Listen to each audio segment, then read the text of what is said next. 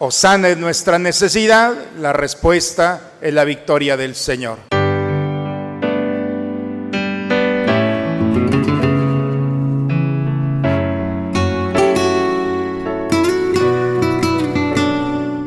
Bienvenidos a la Santa Misa.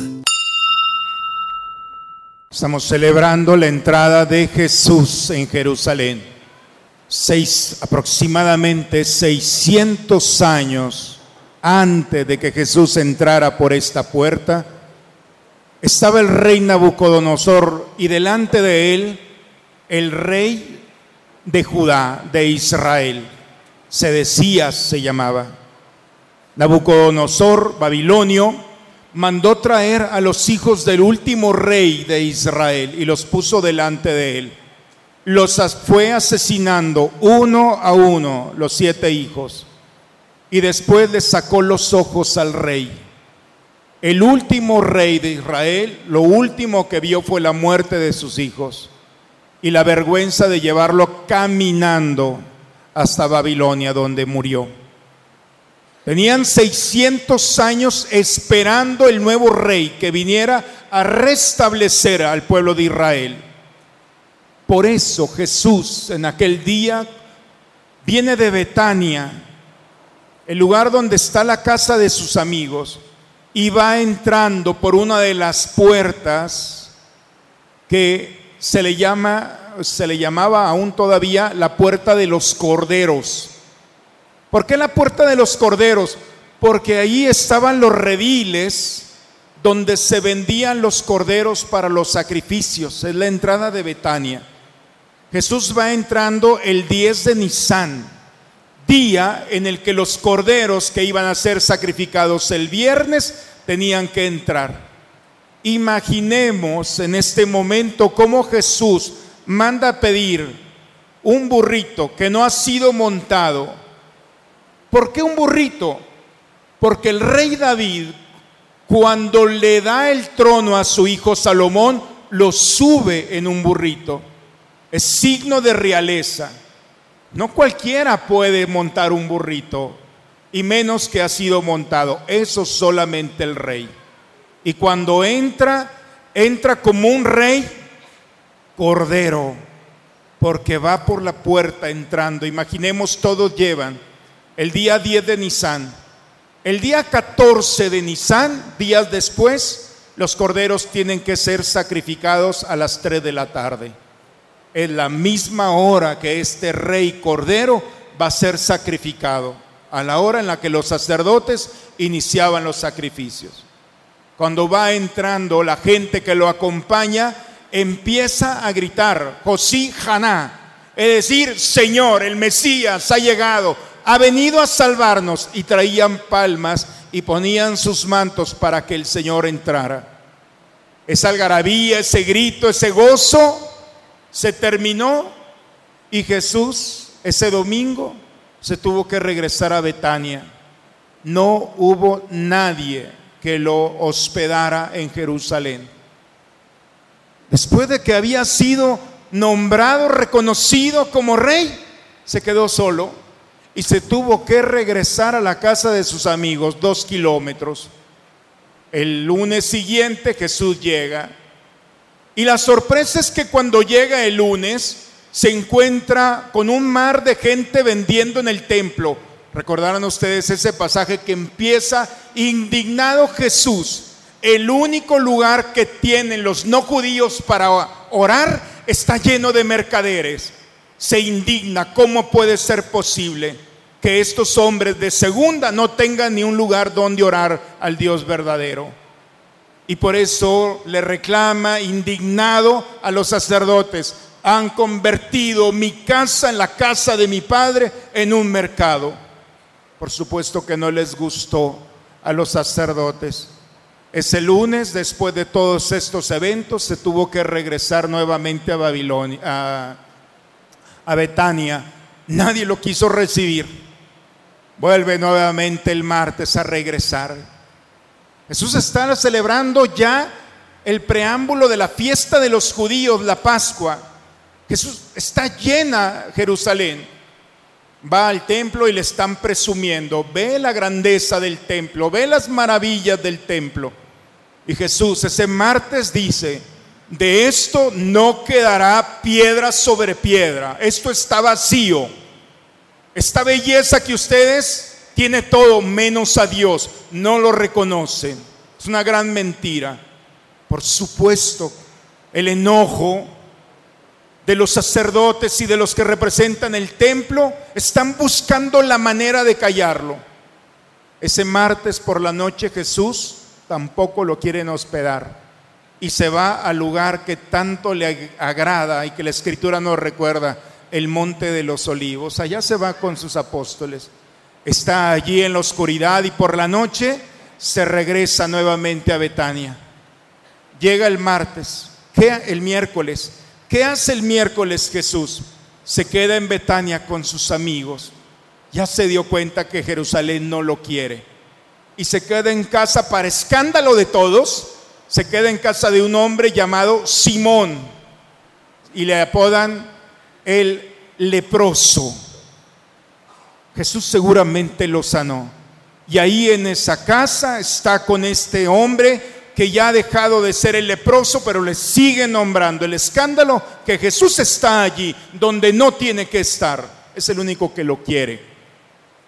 Cuando están a la mesa llega una mujer con un alabastro, dice un frasco de un perfume muy caro. Dice que lo quebró y se lo puso y ungió. La casa se llenó de un aroma. Y entonces Judas Iscariote le reclama, ¿cómo puede ser posible? que este aceite se haya desperdiciado. Esto se hubiera vendido y se hubiera dado la ganancia a los pobres. Dice la escritura, no porque le importaran los pobres, era porque administraba la bolsa de los apóstoles y era un ladrón. Se le fue de las manos. Ese miércoles en la noche, indignado este hombre, se regresa a Jerusalén y va y busca a los sacerdotes y les dice, se los voy a entregar. Sé dónde va a estar mañana, jueves. Y entonces pactó por unas monedas entregarle al Señor. Es lo que estamos celebrando el día de hoy, hermanos. Por eso la pasión nos va conduciendo, nos introduce a un misterio estamos cada uno de nosotros con las palmas en nuestra mano, diciéndole, tu victoria es nuestra victoria. Pero mañana lunes se va a tener que regresar a Betania. No hay un corazón que permanezca con el Señor. Hoy le podemos decir con nuestras palmas, Señor, tú eres Mesías, a ti te estaba esperando, contigo hasta la victoria. Sin embargo, en esta semana en la que se promueven las vacaciones, todo el mundo a la playa, a la montaña, donde vayas, vete lejos de Jesús, deja que se regrese a Betania. Ya está acostumbrado al desprecio. Jesús tiene que regresarse o encontrará en ti alguien que lo acompañe. Esta semana, hermanos, para nosotros los cristianos se llama Semana Santa. No son vacaciones de Semana Santa. Son días en los cuales los hombres, los cristianos, guardamos el respeto para entrar en los días más santos. Todo parece un fracaso lo que viene, pero nosotros ya estamos cantando la victoria. Jesús entrará a las, a las entrañas de la muerte, pero va a entrar para desarticularla, para quitarle la armadura que tiene el enemigo para amenazarnos. El poder de la muerte no tendrá poder sobre nosotros. Pase lo que pase, la victoria ya está dada. Y la cruz se va a convertir en el signo de la victoria y no del fracaso. Por eso hoy, en este domingo, nosotros nos reunimos para decirle al Señor, Señor, que tu dolor sea mi dolor, que tu muerte sea mi muerte, pero que tu victoria y tu resurrección sea mi resurrección. Yo no sé por lo que están pasando o puedan pasar El profeta Isaías en la primera lectura del día de hoy dice, el Señor me ha dado una forma de ver, una forma de escuchar, una forma de sentir y de hablar. Yo no veo lo que este mundo solamente ve. Y es la confianza de Isaías que no está solo, que el Señor actuará y por eso será perseguido. Porque quien permanece en el Señor, aún en la oscuridad, cantará al Señor su victoria.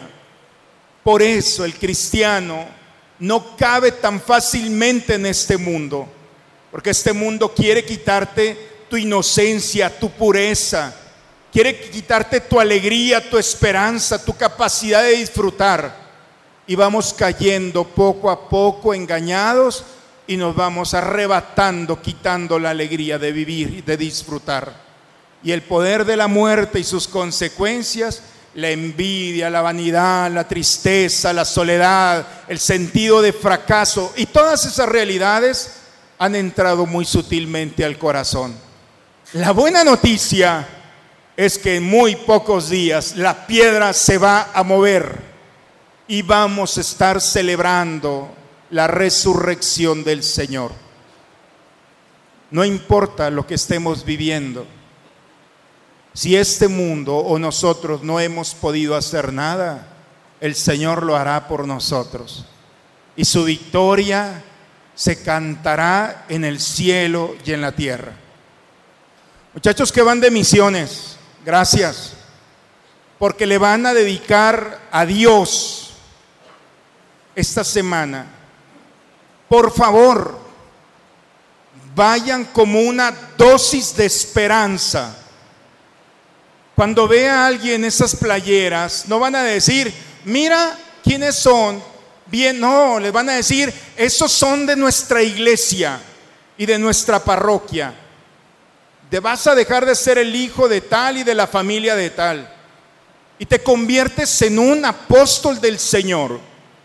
Y el apóstol es el que trae esta planta, esta palma en su mano y no le tiene miedo a este mundo, porque sabe que la victoria del Señor tiene que pasar por la cruz. Y van a encontrarse realidades en las que ustedes no van a poder hacer nada. Qué bueno, porque nosotros no hacemos nada.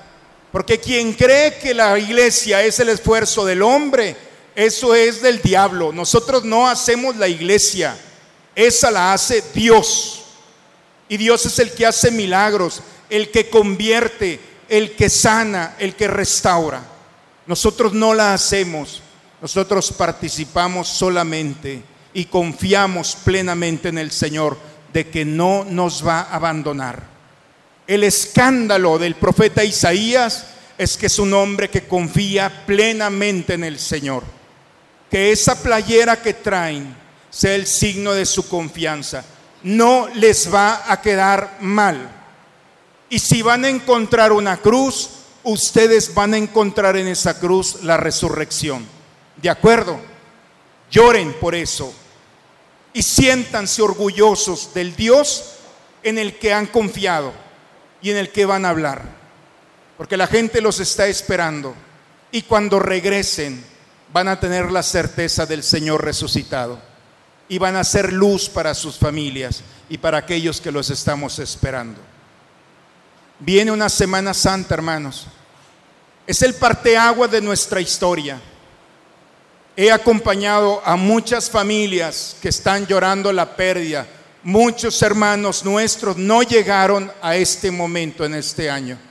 Tú llegaste. No perdamos, no pierdas el tiempo. Es una semana para vivir ya desde ahora la alegría, el gozo y la victoria del Señor. Quiero invitarlos a estar muy atentos, ustedes muchachos estarán en misión, pero quiero invitarlos a todos a participar en las actividades de nuestra comunidad o de las parroquias. Aquí el próximo martes tendremos la última jornada de confesión de 7 a 9 de la noche. Por favor, organiza tu tiempo. Tienes que recibir la comunión en esta Pascua. Te obliga la iglesia. Una vez te obliga al menos una vez recibe la comunión, que sea en la Pascua. La Pascua es el momento en el que la iglesia, cielo y tierra, grita la victoria del Señor. Por favor, confiésense. Aquí va a haber sacerdote y en otras parroquias. Total, si quieren un exorcismo, voy a ver si consigo el exorcista de la diócesis para que esté aquí y nos dé una buena purificada a todos. El, el miércoles recibiremos los óleos que el obispo va a consagrar. Miércoles a las seis de la tarde tendremos la misa de recepción de óleos. Todos los enfermos del alma y del cuerpo están invitados a ser ungidos por el óleo santo. La escritura nos dice, hay alguien enfermo entre ustedes, busquen al sacerdote y únjanlo. Por favor, no dejemos pasar este día. Miércoles 6 de la tarde va a haber la unción y por la noche tendremos la celebración de los tabernáculos o de las fiestas de las, de las carpas. Una fiesta que Jesús vivía ocho días con sus papás, viviendo la incomodidad de vivir en las calles de Jerusalén. Imaginemos a Jesús viviendo en las calles una semana, recordando la incomodidad, hay que desinstalarnos. Por eso, el preámbulo a los días santos va a ser esta noche. Tráiganse su casa de campaña, hagan esa locura, por favor. La locura de Moisés provocó todo esto. Tenía 40 años acá del desierto, y dice el texto bíblico, un día Moisés un día, un solo día, fue más allá del desierto, hizo algo que nunca había hecho. Y cuando hizo eso, lo estaba esperando la zarza. Moisés, quítate las sandalias. Y cambió su vida. Vive la locura, confía en mí y confía en tu corazón. Haz algo que nunca has hecho. Ofréceselo a Dios. Y en esa noche quizá juntos podamos encontrar el preámbulo a una nueva historia. Esta es nuestra comunidad, somos cristianos y hay que dar testimonio. A estos chicos los van a reconocer por la sudadera tan padre que traen. Y a nosotros, ¿cómo? ¿Cómo se reconoce un cristiano? Respetando, cuidando los días santos. Váyanse de vacaciones en Pascua, si quieren. Pero por favor, no se cansen de vacaciones. Este es un tiempo para contemplar el misterio de Dios. Les puedo asegurar que si vivimos santamente esta semana, el próximo sábado por la noche, el próximo sábado por la noche, vamos a tener la experiencia de una caricia de Dios. Va a ser el cielo y la tierra y lo vamos a vivir. Esa es la Pascua. Y por eso es la fiesta más, la solemnidad más importante para nosotros. Bien, hermanos, esto es lo que creemos, esto es lo que vivimos, esto es lo que predicamos. Tú que nos has alimentado con esta Eucaristía y por medio de la muerte de tu Hijo, nos da la esperanza de alcanzar lo que la fe nos promete. Concédenos, Señor, llegar por medio de su resurrección a la meta de nuestras esperanzas. Por Cristo nuestro Señor. Te recordamos las actividades de Semana Santa. Martes Santo, jornada penitencial de 7 a 9 pm. Miércoles Santo, misa de sanación a las 6 de la tarde y noche de tabernáculos a partir de las 7 de la noche. Jueves Santo, celebración de la última cena a las 4 de la tarde en San Pedro y a las 6 de la tarde en Samara. Después se tendrá el recorrido por los diferentes cenáculos. Puedes hacer este recorrido a pie, en bicicleta o carro. Pide el croquis y la, guía, y la guía. Viernes Santo tenemos el Día Crucis a las 11 de la mañana, siete palabras a las 12 de la tarde, celebración de las cuatro en Capilla de San Pedro y a las 6 de la tarde en Samara. A las 6 de la tarde se tendrá el pésame a María, ofreciendo por nuestros hermanos fallecidos en este año. Y el sábado santos tenemos la vía matriz a las nueve de la mañana y vigilia pascual a las ocho de la noche. Quiero invitar a todas las familias y a los familias coordinadores de misiones que por favor vengan conmigo aquí al centro. Quiero orar y oremos todas nuestra comunidad por ustedes que tienen la responsabilidad de llevar a bien este proyecto del Señor en los corazones de todos estos chicos. Quiero invitarlos a todos los que estamos aquí a orar por estas familias, por estos jóvenes, para que Dios nuestro Señor manifieste su amor y nos haga vivir nuestra fe y los frutos de creer en Él. Te bendecimos y alabamos, oh Dios, porque según el designio inefable de tu misericordia enviaste tu Hijo al mundo para liberar a los hombres con la efusión de su sangre y nos ha liberado de la cautividad del pecado y nos ha llenado de los dones del Espíritu Santo él después de haber vencido a la muerte antes de subir a ti, Padre, envió a sus apóstoles como dispensadores de su amor y de su poder, para que anunciaran al mundo entero el Evangelio que da vida y purificaran a los creyentes con el baño del bautismo. Te pido ahora, Señor, que dirijas tu mirada bondadosa sobre estos jóvenes, estos chicos y chicas, sobre estas familias, fortalecidos por el signo de la cruz. Los enviamos como mensajeros de salvación y de paz. Con el poder de tu brazo, guía, Señor, sus pasos. Fortalécelos con la fuerza de tu gracia, para que aún en el cansancio no se venzan que sus palabras sean un eco de la palabra de Cristo, para que sus oyentes presten oídos a la buena nueva, a la esperanza digna de Padre, infundir en sus corazones el Espíritu Santo, para que hechos todo para todos, atraigan a muchos hacia ti y te alaben sin cesar, unidos a nuestra Santa Iglesia, por Cristo nuestro Señor. Muchachos, un día van a tener mi edad y la edad de sus papás. Pero la buena noticia no es que van a tener nuestra edad.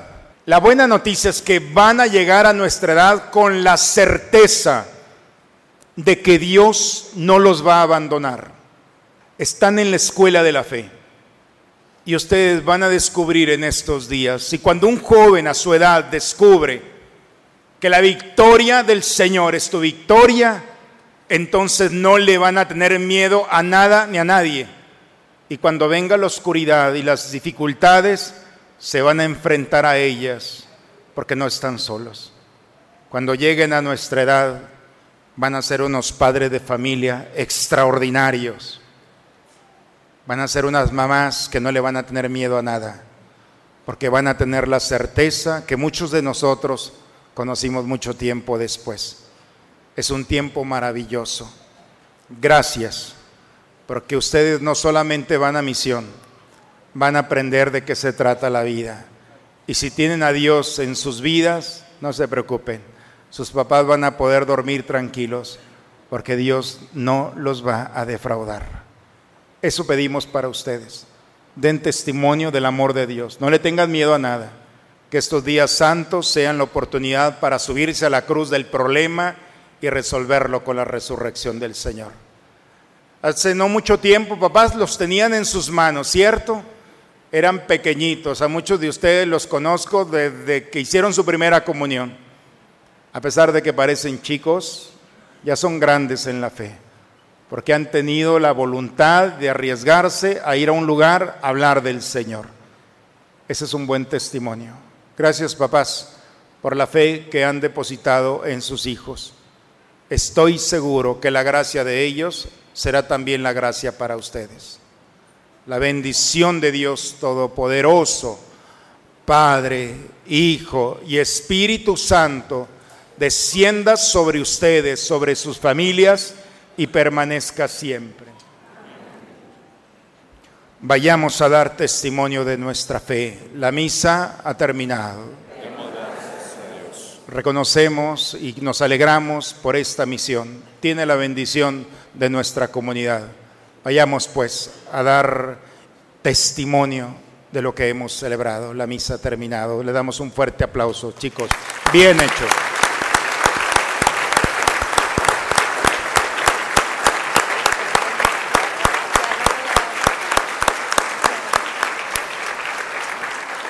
Les pido por favor que la palma que han traído a la celebración es un signo solamente que puede ser utilizado con la expresión Osana. Osana es nuestra necesidad, la respuesta es la victoria del Señor. Vayamos pues hermanos a ponerla en nuestras puertas y que vean lo que puede hacer un cristiano cuando se abandona totalmente al Señor. Felicidades a todos chicos, nos sentimos muy orgullosos de ustedes. Dios los bendiga.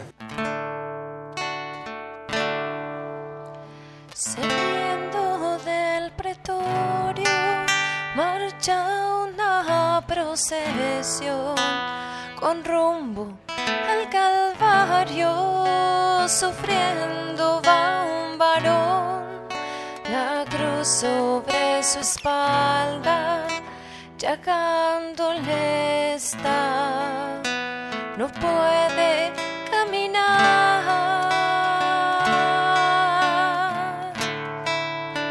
no puede dar un paso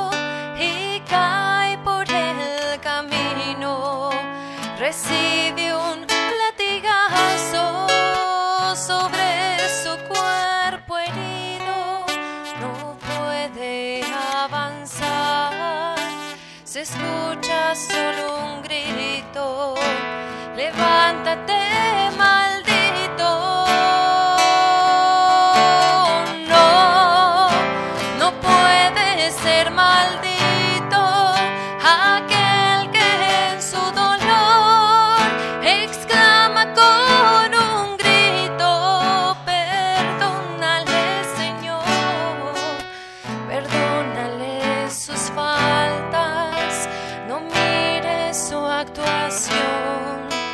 ellos ten compasión.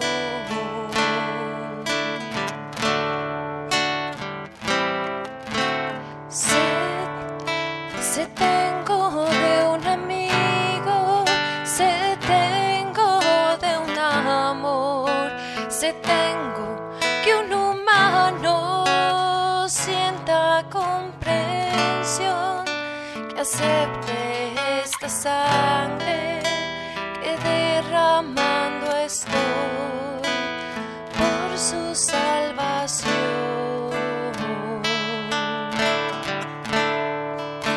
No puede dar un paso y cae por el camino. Recibe un latigazo sobre su cuerpo